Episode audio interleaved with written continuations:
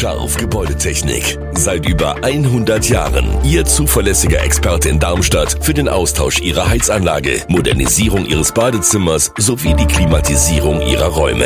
Erwarten Sie mehr von uns, als Sie es gewohnt sind. Scharf Gebäudetechnik.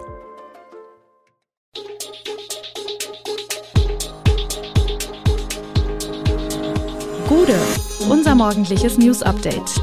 Das Wichtigste aus Südhessen für Sie im Überblick. Guten Morgen aus Darmstadt an diesem 23. Mai. Die Lilien feiern ihren Aufstieg auf dem Schlossgrabenfest, Kritik an der Präsentation der Bundeswehr auf dem Hessentag und wie ein Sozialmediziner den Krieg in der Ukraine erlebt. Das und mehr gibt es heute für Sie im Podcast.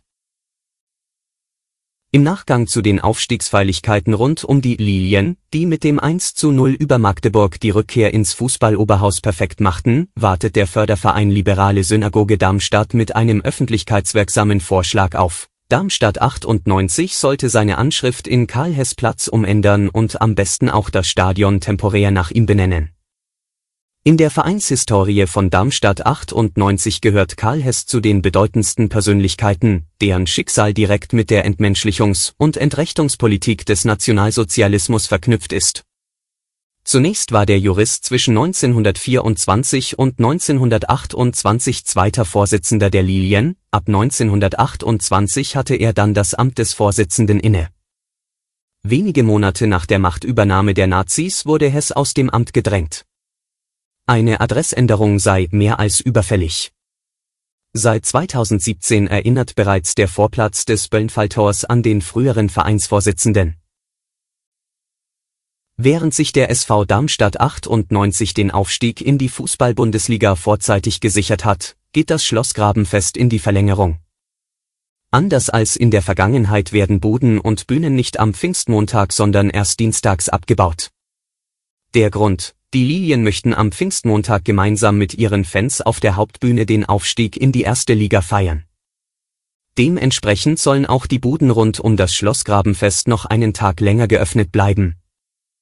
Die genaue Uhrzeit für den Start der Party ist allerdings noch nicht bekannt. Funkstätter Bier wird seit Montag nur noch von Bensheim aus an die Kundschaft in der Rhein-Main-Neckar-Region vertrieben. Laut Prokuristin Bettina Bickel hat die Biermacher GmbH das lange Wochenende für den Umzug genutzt.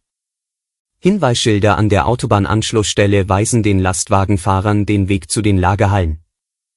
Auf 13.000 Quadratmetern werden die Bierkästen und Fässer gelagert, die aus Großostheim geliefert werden. Nach den traditionellen Rezepten wird dort in der Brauerei Eder und Heilands das Pfungstädter gebraut. Die Biermacher profitieren von der zentralen Lage an der Bergstraße. Von Bensheim aus werde bis in den Raum Butzbach, im Süden bis Eberbach und Hirschhorn im Neckartal sowie in die Pfalz geliefert. Die Großstädte Mainz und Mannheim sind weitere Vertriebsgebiete der Traditionsmarke. Dass sich die Bundeswehr auf dem Hessentag in Pfungstadt wieder mit Panzern und Kampfhubschraubern präsentieren will, sorgt für Kritik.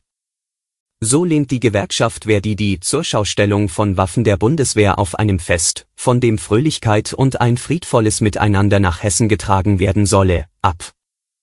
Der Hessentag sei kein Abenteuerspielplatz, auf dem Kinder und Jugendliche unreflektiert mit militärischem Gerät spielen sollten. Vielmehr brauche es eine besondere Sensibilität in der Bewerbung und öffentlichen Darstellung der Bundeswehr. Ein Bündnis von diversen Friedensinitiativen hat bereits mehrere Protestaktionen angekündigt. Seitens der Landesregierung heißt es hingegen, die Beteiligung der Bundeswehr an den Hessentagen sei unverzichtbar. Sie sei verpflichtet, ihren Auftrag und ihre Aufgaben der Bevölkerung transparent darzustellen. Bei einer Reise durch die Ukraine erlebt der Mainzer Sozialmediziner Gerhard Trabert den Krieg.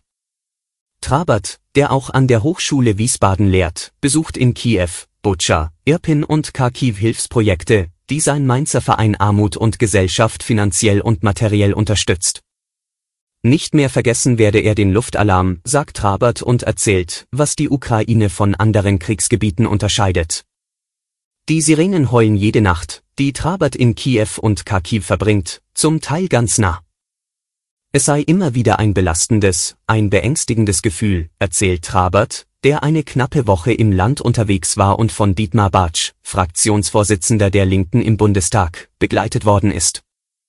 Sicher könne man sich nirgends fühlen, sagt er. Die russischen Soldaten wollen die Menschen verängstigen, was ihnen gelinge.